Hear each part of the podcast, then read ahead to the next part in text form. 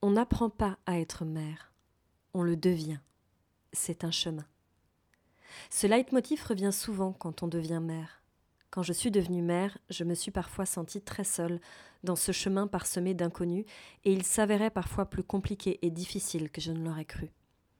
Quand j'ai écrit mon livre Vie de femme, vie de mère, j'avais très envie d'aborder le sujet du burn-out maternel et des douleurs en lien avec la maternité. J'avais envie de libérer la parole des femmes, des mères, pour leur permettre d'oser dire et poser des mots sur une souffrance ou une expérience qu'elles mettaient sous silence. J'avais envie de transmettre ma parole de femme et d'apporter ma petite pierre à l'édifice, partager mon chemin de résilience, mes outils pour contribuer à plus d'alignement et de clarté dans la vie des femmes. Et c'est ainsi que j'ai construit ce petit questionnaire ludique pour partager l'expérience de différentes femmes, différents vécus, différentes approches. Si à l'écoute de ce podcast, vous avez vous aussi envie d'apporter votre pierre à l'édifice, alors contactez-moi en message privé. En attendant, je vous souhaite un beau voyage, un beau partage et une belle expérience.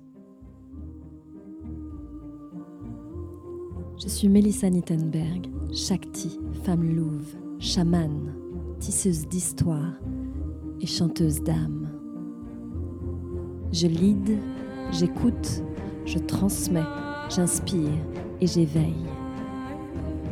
Un peu sorcière, un peu celle qui, un peu fée, je crée et guide les femmes à retrouver leur essence et à créer leur légende personnelle.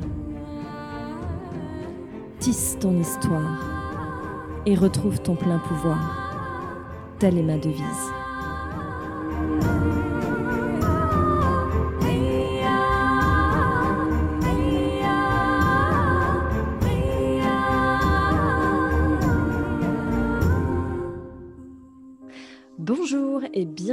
Dans ma petite chronique Vie de femme, vie de mère. Et aujourd'hui, j'accueille Cécile. Bonjour Cécile. Bonjour Mélissa, merci de m'accueillir chez toi. Avec grand, grand et énorme plaisir. Cécile, tu es maman? Oui, tout à fait. Je suis maman d'une petite fille, enfin, une grande fille maintenant adolescente qui a 14 ans. Ok, ok. Est-ce qu'il y a une particularité à ta vie de maman? Quelque chose qui te caractériserait par rapport à, d'autres mamans euh, Je ne sais pas, tout ce qui peut te venir, qui te semble important?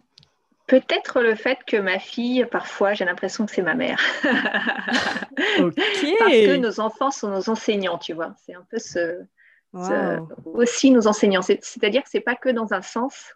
Pour moi, c'est aussi dans l'autre sens. J'apprends énormément de ma fille. Elle a beaucoup de sagesse du haut de ses 14 ans. Et, euh, et donc, c'est, c'est on grandit l'une avec l'autre, quoi. Waouh, magnifique. Tout un programme. Alors, on va commencer ce, fameux questionnaire. Première question, quel est ton plus beau souvenir de maman? Écoute, c'est quelque chose de très simple.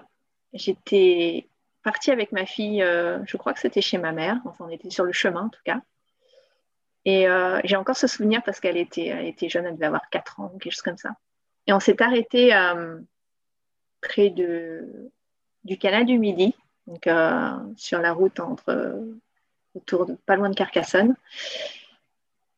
Et c'était comme un, moment très paisible. On s'est arrêtés toutes les deux, juste se poser. Et on était vraiment dans le moment présent où elle regardait les fleurs le long du canal. Et on s'est posé. Et tout d'un coup, il y a deux petites libellules, libellules qui se sont posées sur la fleur et qui ont formé un cœur. Hmm. Euh, toutes les deux. je pense que c'était en train de copuler, n'est-ce pas? Mais en tout cas, la forme, c'était un cœur. Et, euh, et là, je me suis dit que c'était exactement ce qui caractérisait la, tu vois, le, le, juste la magie, le fait d'être maman, c'est-à-dire euh, ce moment, dans le moment présent avec ton enfant, hmm. où il se passe quelque chose. Il y a de la magie et, euh, et c'est juste beau, quoi. C'est l'amour, l'amour inconditionnel quelque part. Donc, euh, pour moi, ça a été un, voilà, juste un moment très fort, je m'en souviens bien. Après, il y a plein d'autres moments, évidemment, mais euh, celui-là, il m'a marqué. yes, tu m'étonnes, avec les libellules en plus. Quelle a été ta plus grosse galère de maman? Alors c'est bizarre parce que j'ai un peu du mal à... Alors, je dirais que la plus grosse galère, c'est parce que, enfin, elle est liée surtout à mon inexpérience. C'est-à-dire que au fil du temps, euh, euh, j'ai appris beaucoup de choses, évidemment, en devenant maman. Euh, mais j'ai aussi appris parce que je me suis éduquée sur la parentalité. J'ai partagé ça d'ailleurs ensuite professionnellement. Mais tout ce que j'ai appris lorsqu'elle avait déjà 6-7 ans, j'aurais tellement aimé le savoir quand elle était bébé où mm. euh, je comprenais pas forcément ses pleurs, où j'étais euh, un peu désemparée parfois, où euh, quand elle dormait pas, ça m'exaspérait. Et en fait, il y avait plein de moments comme ça où j'ai pas un moment spécifique si tu veux, mais c'est plus une incompréhension de ma part sur le fonctionnement de l'enfant. Mm. Et, et j'ai appris plus tard les choses que j'aurais pu faire autrement, qui auraient changé en fait la donne. donc, mais c'est ok, hein, ça fait partie du chemin et, et de la découverte. Mais euh, voilà, c'est plus euh, quand elle était vraiment, quand elle avait moins de, 3 ans, quoi, enfin, quand elle était euh, vraiment toute petite et que je, il n'y avait pas encore la communication verbale et, et, c'était pour moi parfois compliqué de déchiffrer, de voilà, et juste d'être d'être vraiment dans, dans, la, dans, le moment présent avec elle, sans ouais, sans, sans, être un peu exaspérée ou agacée par certaines choses parce que je comprenais pas. Quoi.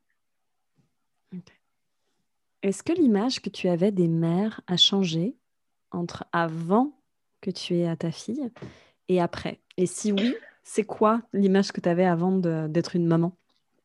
Oh que oui Et je me souviens, j'ai vraiment été ingrate.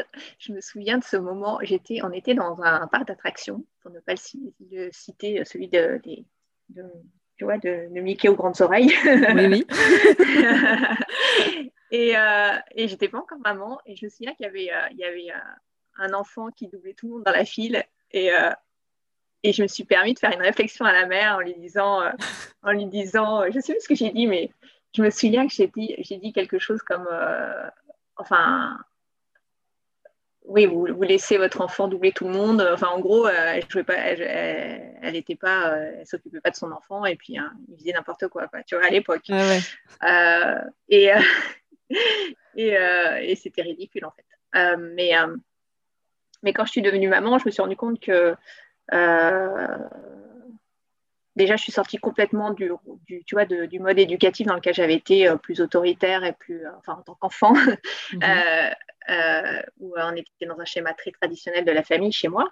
Mhm. Et alors, il n'y avait pas de violence, mais on était quand même dans un schéma, voilà, respect de, du, du parent euh, de manière traditionnelle, on va dire. Mhm. Et, euh, et, je suis complètement sortie de ce schéma en devenant maman. Euh, et, et, clairement, oui, j'ai changé complètement ma, ma vision j'ai été beaucoup plus indulgente en devenant moi-même maman, en fait. parce que j'ai bien compris qu'il n'y avait, y avait rien, on n'était pas parfaite et que nos enfants, bah, ce sont des petits humains. Mm. et, et voilà, ils ont le droit de s'exprimer, ils ont le droit d'être eux-mêmes, ils sont eux-mêmes et c'est parfait. Et, et, euh, et voilà, j'ai changé complètement de, ouais, de vision par rapport à, à mon rôle et à, ce qu'ils pouvaient euh, nous apporter aussi. Et, euh, et voilà. Te souviens-tu de ton plus gros craquage ou pétage de plomb en tant que mère? Alors, ça va paraître assez bizarre ce que je vais te dire, mais j'ai pas vraiment. Euh...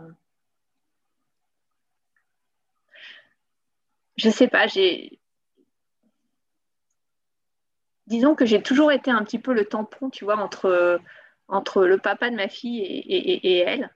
Euh, et euh, parce que personnellement, je me suis découvert une patience incroyable en devenant mère. Et, euh, et donc, euh, je ne me souviens pas vraiment de scènes où j'ai vraiment pété un câble ou quoi que ce soit, ou craqué.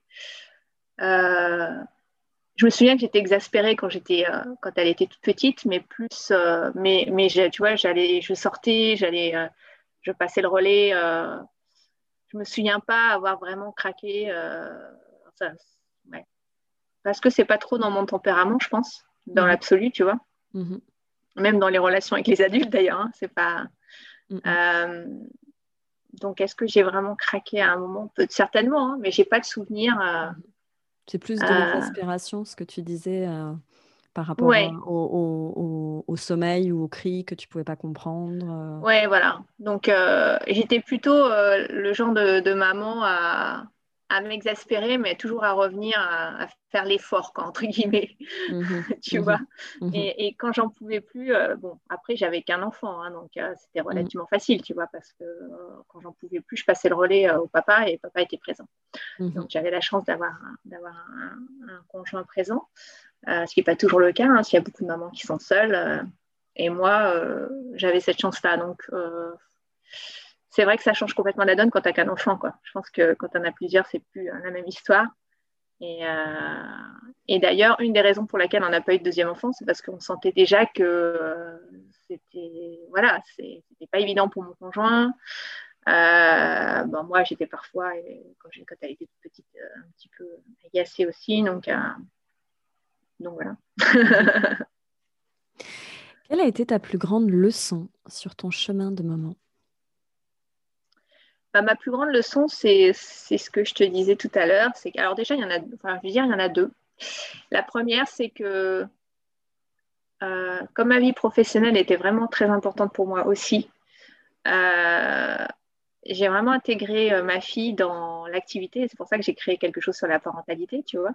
Mmh. parce que pour moi, c'était une façon de, de, combiner à la fois mon rôle de maman et mon activité professionnelle avec fluidité, de l'intégrer en faisant plein de vidéos avec des activités créatives ensemble, de faire des choses que elle, elle aimait et que moi, euh, euh, je faisais euh, parce que ça lui faisait plaisir. Mais le fait de l'intégrer dans ma vie professionnelle, bah, tout d'un coup, ça a donné, ça, ça, ça m'a apporté énormément également.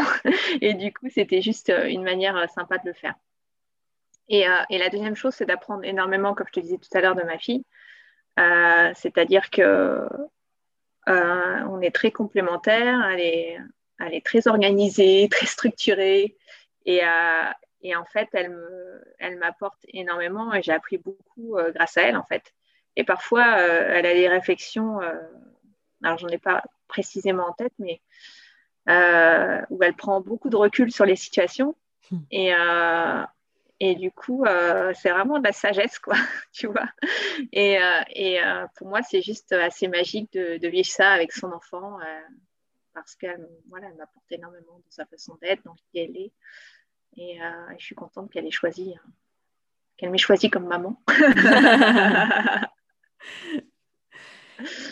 Qu'est-ce que tu aurais aimé, on en parlait justement tout à l'heure, qu'est-ce que tu aurais aimé qu'on te dise avant de devenir mère? En fait, j'aurais aimé qu'on me dise que j'aurais aimé apprendre plus tôt en fait tous les, euh, toutes les choses que j'ai apprises plus tard sur l'éducation positive, sur euh, la parentalité ludique, puisque c'était mon credo. Euh, j'aurais aimé qu'on me dise que nos enfants, c'est le non-verbal qui compte avant tout et que, et que ça nous, c'est vraiment la clé en fait pour communiquer avec eux de la meilleure façon quand ils sont jeunes. Euh, et puis j'aurais aimé qu'on me dise que c'est ok de ne pas être la maman parfaite et, euh, et, que j'allais ressentir cet amour tellement inconditionnel que ce serait juste parfait. Quoi. Donc euh, c'est ce qui se passait à la naissance de ma fille. J'ai vraiment ressenti un amour incroyable que j'avais jamais ressenti avant. En fait, ça a été assez, assez puissant. donc ouais, j'aurais surtout aimé avoir toutes les clés que j'ai apprises plus tard et j'encourage tous les parents à vraiment se, s'informer, se, voilà, se, euh, se, mettre en fait dans une situation d'ouverture et d'apprentissage tout le temps en fait. Euh, et, euh, et, ça change complètement la perception qu'on a de nos enfants, la façon de, voir la chose, les choses, l'éducation, la relation. voilà, c'est juste merveilleux.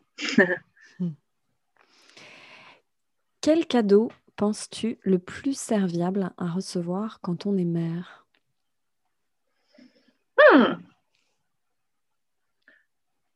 euh, Tu veux dire euh, au début, au tout début? Pas forcément au début, euh, à, tout moment. Qu'est-ce qui pour toi semble vraiment très important pour, voilà, pour une maman à mhm. recevoir? Bah, je dirais, il y a deux choses. La première, ce serait de l'indulgence. de l'indulgence de la part des proches et du non-jugement. Euh, ça, c'est le plus beau cadeau. Euh, c'est pas un cadeau matériel, hein, c'est un cadeau parce que je, je pense que c'est. Euh, euh, en fait, c'est compliqué pour les membres d'une famille de ne pas mettre leur grain de sel souvent dans, dans, ce qui se passe dans la vie de la maman et de l'enfant. Or, même si parfois il peut y avoir des situations qui dérapent ou des choses qui ne sont pas forcément évidentes à gérer, euh, bah, laisser faire en fait et euh, se dire que tout est parfait, tout est OK. Donc, euh, avoir beaucoup de compassion, d'indulgence pour la personne qui devient mère, ça c'est le plus haut cadeau qu'on puisse lui faire, je pense. Et la laisser vraiment gérer, à moins qu'elle-même fasse appel à, voilà, et ait besoin d'aide et qu'elle le demande. Et sinon, juste qu'elle qu'elle soit vraiment responsable dans cette situation, c'est-à-dire qu'elle ait la capacité de répondre et qu'elle apprenne en, tu vois, sur ce chemin. Ça, c'est le plus beau cadeau. Et le deuxième, ce serait un livre. ce serait un livre, tu vois. Euh, un livre, euh, et notamment, bah, c'est vrai que l'un des livres qui, moi, a été euh, le plus révélateur, ça a été le livre de Laurence Cohen qui a été traduit par Isabelle Fioza, Qui veut jouer avec moi, mhm. qui, qui est vraiment plein de pépites sur la façon de communiquer avec nos enfants et, euh, de faire en sorte qu'on crée une relation euh, avec beaucoup de liens magiques. Maman rime avec accouchement, rime avec allaitement. C'était comment pour toi? Oh là là Alors, l'accouchement. La grossesse était un peu compliquée et l'accouchement aussi, euh, parce que moi, on me l'a déclenché et et, euh, et c'était. Euh, et en plus, j'ai pas eu de. Enfin, l'anesthésie, c'est arrivé un peu tard pour la péridurale, ce qui fait que j'ai vraiment. Et donc, pour moi, et encore une fois, à l'époque, c'était un manque d'éducation et de, de connaissances, mais euh, j'ai vraiment vécu ça comme une vraie torture. Sur le moment, j'ai vraiment, j'ai vraiment souffert. J'ai d'ailleurs, pour la petite histoire, insulté la sage-femme qui, qui m'a aidé à accoucher. et, et, je me suis vraiment excusez après la couture, hein. ensuite en lui offrant une grosse boîte de chocolat? Parce que j'avais vraiment été pas cool avec elle. Euh, enfin, en tout cas, c'est le souvenir que j'en ai. Elle, m'a dit que c'était, il n'y avait pas de souci, qu'elle avait l'habitude, mais, moi j'ai ce souvenir-là. Et, euh, et euh, ouais, donc voilà, l'accouchement, c'était, c'était un peu compliqué. Et après, tu m'as dit la grossesse, non, qu'est-ce que tu m'as dit l'accouchement L'allaitement? Ah, l'allaitement. Bah, l'allaitement, c'est pareil, tu vois, parce que je sais aujourd'hui qu'on peut allaiter euh, de manière. Euh, pas que ça se passe la plupart du temps bien quand on fait les choses euh, de la bonne façon, en fait. Mais moi, j'ai vraiment pas appris. voilà, je me suis. j'ai allaité pendant un mois. Et après, c'était tellement douloureux que j'ai arrêté, en fait. Mm. Donc, ça n'a pas été une expérience très très agréable. mais je sais aujourd'hui que si c'était à refaire, pense que je pourrais y prendre du plaisir vraiment, quoi. Et créer ce lien fort avec mon enfant euh, par ce biais-là aussi. Hmm. C'est quoi qui te fait toujours autant réagir dans ton quotidien de maman? Ah, Moi, ce qui me fait vraiment euh, réagir, c'est euh, c'est une forme de violence, en fait, qu'il peut y avoir dans... Je le constate souvent, dans la rue. Euh, enfin voilà, on presse les enfants, les, en fait, on respecte pas forcément leur rythme.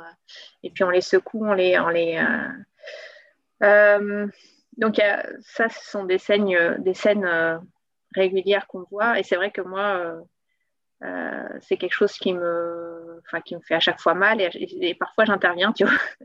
Parfois j'interviens parce que parce que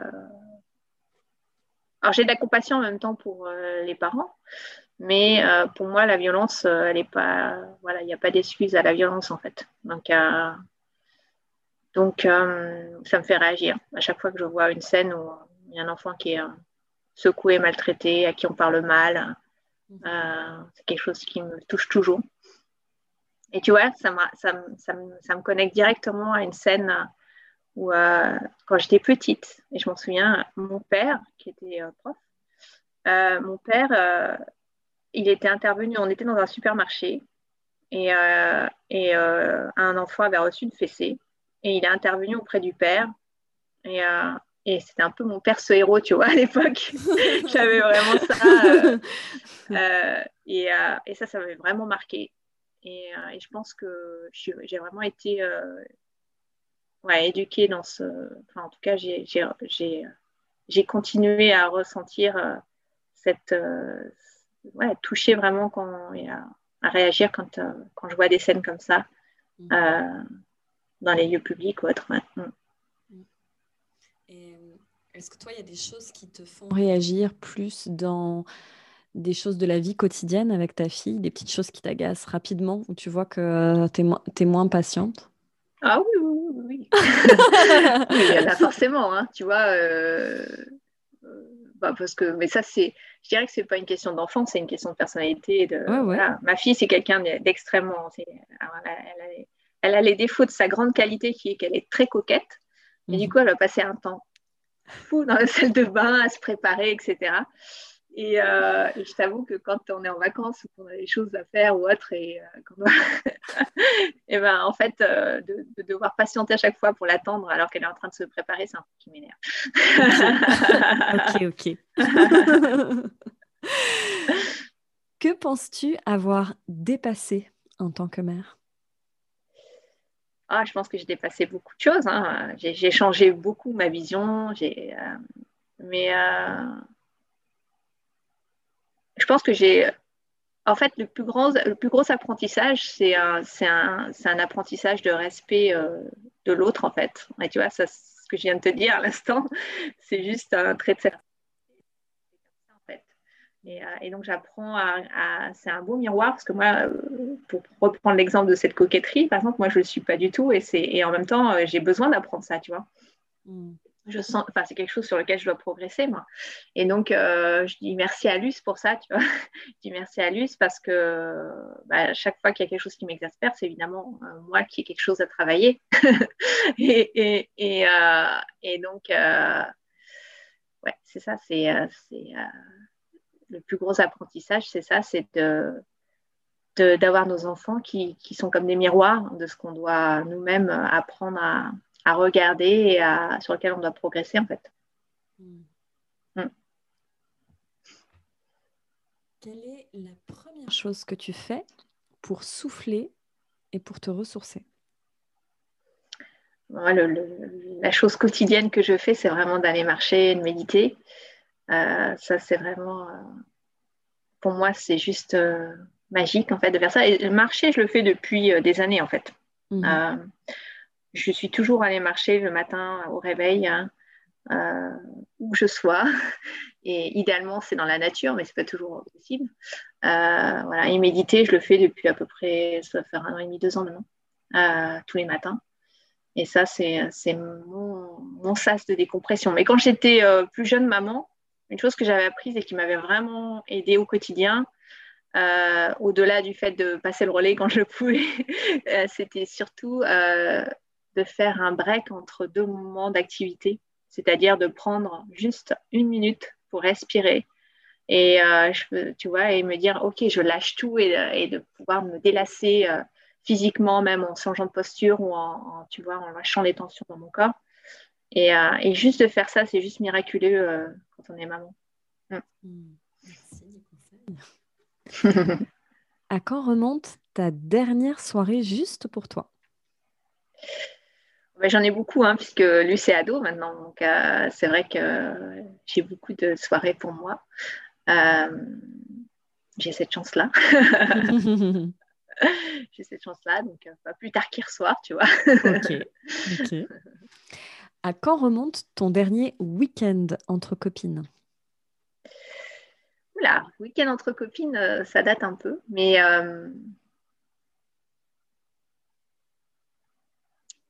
alors ça, c'est ouais, une bonne question.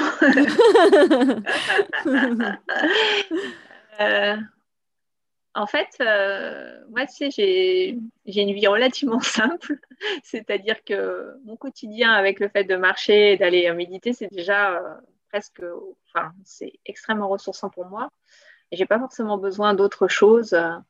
après, moi, j'adore passer du temps avec mes amis qui sont souvent des amis entrepreneurs maintenant. Donc, c'est, tu vois, c'est plus par mon métier que j'ai fait des rencontres et c'est des gens avec qui je résonne vraiment. Donc, c'est pas forcément des gens avec qui je vais passer le week-end, mais c'est des gens avec qui j'échange en semaine. Ou, et en fait, mon métier, c'est tellement ma passion que je ressens pas le besoin de, mm. de partir ou, tu vois, de, de, faire quelque chose qui me sort de mon quotidien, parce que mon quotidien, il me plaît, en fait. Mm. et, euh, et, voilà. Mais euh, quand lui, c'était plus jeune, euh, je ressentais plus le besoin de partir, c'était plus lié au voyage. Mm voyage plus que, plus que d'aller me, voilà, me ressourcer avec les copines. Hein alors, du coup, ton dernier voyage, ça remonte à quand? Mon dernier grand voyage, on va dire, c'était il y a quelques mois, là, il y a, 3-4 mois maintenant. Mhm. Je suis partie au Brésil. Ah, c'est juste euh, magique d'aller là-bas et, euh, de pouvoir profiter de cette, belle terre, euh, de, l'océan là-bas. Et, donc, j'y suis allée au moment où c'était l'hiver là-bas, mais l'hiver au Brésil, tu vois, c'est le printemps en France, quoi. donc, mhm. c'était juste génial. et l'océan est très chaud. Et, et surtout de, vivre ces voyages où j'ai la chance de pouvoir avoir un métier où, je peux rester euh, plusieurs semaines sur place en fait. Euh, et là, on apprend vraiment à vivre euh, voilà, la culture, vivre localement et, profiter pleinement de, la vie quotidienne là-bas. Donc c'était juste magique. Hmm. Parfois, tu sais qu'il ne faudrait pas, mais c'est plus fort que toi. Tu le fais quand même pour, pour tes enfants, hmm. ta fille. Genre le truc, tu sais que non, non, mais je le fais quand même. oui, oui. Euh, parfois, je me surprends à dire des choses euh, que. Enfin, ou avoir des réactions. Et je, bon, je, m'en rends compte immédiatement, donc je corrige, mais c'est trop tard, je l'ai quand même dit, tu vois. Donc, il y a des choses euh, où je vais réagir de manière un peu injuste parfois, ou où je vais me positionner dans un rôle euh, ouais, peut-être où je décide pour elle sur certaines choses. Et en fait, euh, et là, bon, la chance qu'on a avec une ado, c'est qu'elle vous le dit. c'est plus. Euh, voilà. Donc, du coup, elle me le dit. Et, et, c'est parfait parce que je me rends compte. enfin, des fois, je me rends compte par moi-même sans qu'elle me le dise. Mais, mais je vais dire. Et je, je corrige tout de suite ou je, je, vais lui présenter mes excuses ou autre. Mais, mais ça, euh, ça c'est, je me suis surprise assez régulièrement à dire des choses. Euh, je me dis, mais non, tu n'as pas à lui dire ça en fait. Euh, mm. elle, est, elle, est, responsable de sa vie et, et, elle a le droit de décider à partir du moment où sa sécurité est en jeu. En fait, et voilà, il n'y a pas de. Tu vois, on peut décider de plein de choses. Quelle est la chose dont tu es la plus, la plus fière en tant que mère? Je pense que c'est de, de moi-même toujours être dans cette euh, quête d'incarner qui j'ai envie d'être en fait en tant qu'être humain tout simplement et à travers ça lui donner d'autorisation d'être qui elle est vraiment c'est-à-dire sans jugement et sans on est toutes les deux très différentes mais vraiment très très différentes et, euh, et j'ai voilà c'est euh, je pense que c'est cet amour inconditionnel qui est là présent entre nous et qui fait que elle sait qu'elle peut tout faire en fait. Il n'y a pas de limite. Euh, elle le sait et moi-même en faisant, en étant libre et en, exprimant qui je suis et en me connectant autant que je peux à mon authenticité et en étant aussi sur ce chemin de plus d'amour de soi, etc. Je sais que je l'autorise aussi à, à, être cette personne en fait et à faire ce qui est important pour elle. Euh, et ça, je pense que c'est ouais, vraiment la plus grande fierté. Vie de femme, vie de mère, vie de couple. Ton expérience de ça, c'est quoi? Hmm. Alors, moi, je me suis séparée récemment, donc euh, c'est vrai que euh, la vie de couple a été euh, magique par certains, certains côtés, et puis moins magique ces dernières années, on va dire. mais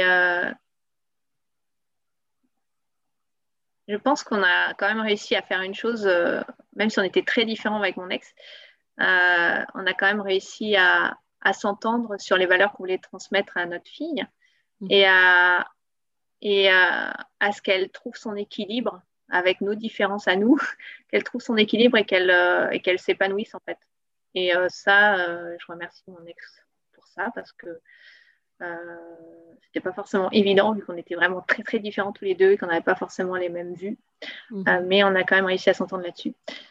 Et ben, la vie de couple quand on est parent, ben, c'est il y a des hauts et des bas, on va dire, hein, puisqu'on n'est pas toujours euh, disponible l'un pour l'autre, mais c'est important de trouver du temps pour, euh, pour l'être, euh, pour faire en sorte que ça fonctionne. Et après, nous, on s'est séparés pour des raisons qui étaient simplement qu'on avait évolué sur deux chemins vraiment différents, mais, mais on a toujours fait en sorte aussi, quand on était bien ensemble, de, de trouver des moments rien que pour nous, en fait, c'était important, je pense, de hmm. préserver ça pour euh, et donc les grands-parents étaient juste euh, parfaits pour venir garder Luce ou elle, elle, allait passer des vacances chez eux et, euh, et on n'était pas vraiment voilà elle n'était pas forcément scotchée avec nous Luce pendant les vacances elle allait toujours passer les vacances chez les grands-parents on n'est pas toujours d'accord avec la façon dont les parents agissent avec les enfants mais là aussi tu vois c'est un peu comme ce que je disais avec on est dans le non-jugement, quoi. Ils vivent, je veux pas savoir ce qui se passe en fait. à partir du moment où il n'y a pas de violence évidemment, mais je veux dire, je veux pas savoir ce qui se passe. Ils vivent leur vie, ils ont leur petit cocon et du coup, ça fait. Aujourd'hui, elle est très proche de ses grands-parents, que ce soit de ma mère ou de mon père décédé, mais de ma mère ou, de, des, parents de mon ex. Et, euh, ça, c'est chouette qu'ils aient pu euh, avoir cette relation parce que nous, on s'est autorisé à vivre notre vie de couple aussi, à avoir des moments pour nous. Mmh, mmh. Yes. Mmh. Alors, mais As-tu une personne à qui tu peux confier tes enfants les yeux fermés? Oh, J'en ai plein. j'en ai plein. Euh, oui, oui, il y a les grands-parents, euh, il y a les amis. Enfin, j'ai jamais eu de problème, moi, pour confier lui. Mm. Même toute petite, euh, quand elle était bébé, il y a des babysitters qui venaient de temps en temps. et la confiance, ça s'instaurait vite, en fait. j'ai jamais eu de soucis. et du coup, elle a été habituée ça s'est toujours très, très bien passé. Mm. Euh, alors, c'était pas du permanent, évidemment, hein, mais de temps en temps. Et euh, c'était. Euh, ouais, je, je, suis assez en confiance avec les gens en général. Perfectionniste, exigeante ou contrôlante Entre ces trois mots, lequel te parle le plus et pourquoi? Je dirais peut-être exigeante plus que le reste en fait, euh, sans, plus quand même, hein, mais, exigeante parce que je le suis, euh, je le suis peut-être avec moi-même et donc euh, je, j'ai tendance aussi à l'être avec elle. ouais, je, dirais que c'est ça le plus, le plus parlant dans le sens où je vais. c'est assez dans le non-dit, dans le non-exprimé, mmh. mais mais, euh, mais elle-même, elle a cette exigence vis-à-vis d'elle. Alors, je ne sais pas si euh, ça, là, tu vois, c'est, ça vient de nous, parents, parce que son père aussi est assez exigeant, ou mm. c'est simplement elle qui a, qui a cette, euh, cette qualité ou cette défaut. Je ne sais pas si c'est l'un ou l'autre. Mais en tout cas, elle aime, elle aime elle a, ouais, un niveau d'exigence avec elle-même et, et quand et en fait c'est assez naturel quoi je dirais mm. Euh, ouais, donc c'est. Euh, donc c'est celui-là qui vivrait et vibrerait le plus en toi, la, la partie exigeante. Oui, ouais, ouais. Oui, et en même temps, c'est, tu vois, quand on, quand on est toujours dans l'évolution, dans la progression, dans l'envie d'élever ses standards de vie, etc., il y a un niveau d'exigence quelque part qu'on s'impose. Mm. euh, c'est peut-être lié à une forme de discipline, tu vois, qu'on a vis-à-vis de soi. Euh, ouais, je pense que c'est celui qui est le plus. Euh, alors, je ne suis pas toujours hein, euh, disciplinée moi-même ou exigeante. je ne réponds pas toujours aux attentes que j'ai vis-à-vis de moi. Mais, mais en tout cas, c'est quelque chose auquel je fais attention parce que je me rends compte que quand on veut progresser, mine de rien, il y a quand même une forme de courage et de discipline à avoir et d'exigence vis-à-vis de soi, en fait. Pour, pour, oui, pour, euh, pour passer des caps. Dans ta vie de mère, qu'aurais-tu aimé changer ou faire différemment? Ou plein de choses. Hein. bah, quand lui c'était bébé, j'aurais tellement aimé communiquer beaucoup plus avec elle, en fait. Enfin, je le faisais, mais, mais être tu vois, ne serait-ce que dans les échanges de regards, dans, la, dans le toucher, dans, le, euh, dans la présence, dans le moment, euh, passer du temps à juste être en fait avec elle et, être beaucoup plus dans cette interaction non verbale, tu vois. Mm. Et ça, je l'ai appris plus tard et, c'est vrai que voilà, j'aurais aimé. Et après, euh, il y a plein de moments où j'ai pas forcément été une mère très exemplaire. Hein, ouais, où j'aurais aimé euh, peut-être être, euh, plus, euh, plus compréhensive ou plus, ouais, plus ouais, les choses. mais bon, encore une fois, tout est parfait. Hein. Il n'y a pas de, on progresse. Tu vois, une des raisons pour lesquelles j'ai ensuite développé mon activité autour de la parentalité, c'est justement parce qu'il y avait un décalage et parce que je me suis rendu compte aussi mm. qu'il y avait des choses que je faisais assez intuitivement et naturellement qui étaient finalement top et, d'autres choses euh, sur lesquelles j'ai tellement appris que j'avais envie de le partager. Mm. Donc au final, euh, si j'avais été une maman parfaite, euh, je ne sais pas si tu vois, j'aurais eu cette envie de dire ah j'ai là il y, a des, il y, a des progrès à faire en fait et, et, et du coup forcément tu as envie de partager quand tu découvres une pépite ou quelque chose qui, qui vraiment t'aide ou qui, te, qui permet d'avoir une relation plus belle avec ton enfant quoi. Mm. Et, euh, et, donc c'est juste parfait comme ça. et enfin dernière question, quel est ton prochain rêve de femme? Mon rêve, moi j'ai une vision. Euh, tu veux dire alors, rêve de femme, euh, c'est très large hein, comme question. Ah oui, justement. Ça laisse libre interprétation à l'invité. Ben moi, il est, toujours en lien. Euh, il y a deux choses. La première, c'est vraiment de. J'ai vraiment envie d'avoir un rôle au niveau international et de, tu vois, de, ce que j'adorerais, c'est d'organiser un festival international avec des gens dans le développement personnel et dans la spiritualité et d'avoir euh, presque un show euh, musical autour de ça et de, mmh. faire des tournées dans le monde entier. Donc, ça, c'est ma grande vision. je ne sais pas si je la réaliserai dans cette vie-là, mais. Et, et la deuxième, elle est liée à ma fille parce que j'ai vraiment envie de lui montrer que tout est possible et du coup, ça me donne, tu vois, une sorte de ça, me pousse encore plus à avoir envie de réaliser ou d'aller dans le sens de cette vision. Je ne sais pas si je la réaliserai, mais de mettre en place des petits pas vers ça, euh, des petits pas très simples, mais qui euh, aujourd'hui me rapprochent un petit peu de cette vision et de montrer à ma fille que tout est possible dans cette vie, en fait, c'est juste se s'ouvrir à la magie de la vie et, euh, et, de se laisser guider, de se laisser inspirer et d'agir toujours en étant inspiré, en fait. Donc, c'est ça mon rêve. Waouh, le programme. Maintenant, il y a une petite tradition donc dans la chronique, c'est que j'ai demandé à des femmes qui sont mères ou qui ne sont pas mères de poser une question, une question vraiment sans tabou qu'elles aimeraient pouvoir poser à une autre maman. Et donc, on en tire une au sort ensemble. Donc, euh, ni Cécile ni moi ne connaissons la question d'aujourd'hui. Ah, intéressant. Comment accepter l'allaitement quand notre enfant nous réclame cette partie de notre corps presque toute la journée pendant des mois? Hmm. Hmm. Je ne suis pas forcément la mieux placée, hein, vu mon expérience, mais euh, pour répondre à cette question. Ah ouais, partage avec toi ton vécu. Mais, euh, ouais. Mais euh,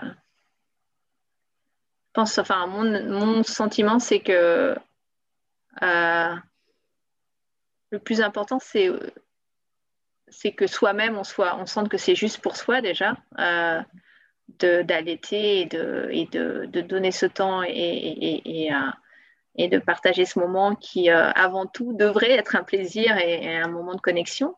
Et je sais qu'il y a beaucoup de mamans qui le vivent comme ça aussi. Hein. Mm. Donc, euh, c'est pas parce que moi j'ai une expérience différente que, que, voilà, c'est le cas pour tout le monde, bien au contraire.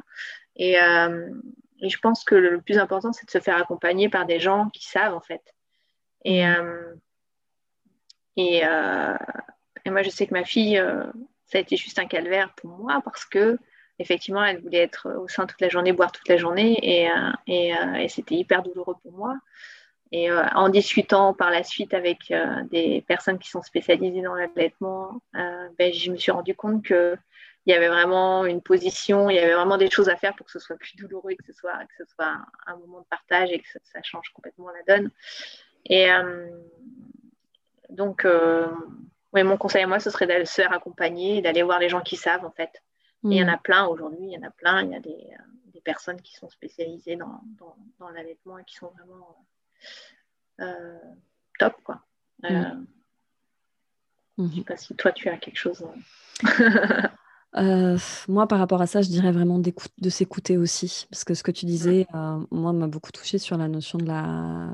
de garder aussi une belle connexion avec ses enfants. Moi, je suis pas, suis pas un super exemple. J'ai eu deux allaitements et deux allaitements qui étaient compliqués. Et pourtant, j'avais des projets d'allaitement. J'ai fait énormément de choses par rapport à ça. Et l'envie était là, mais physiquement, ça suivait pas.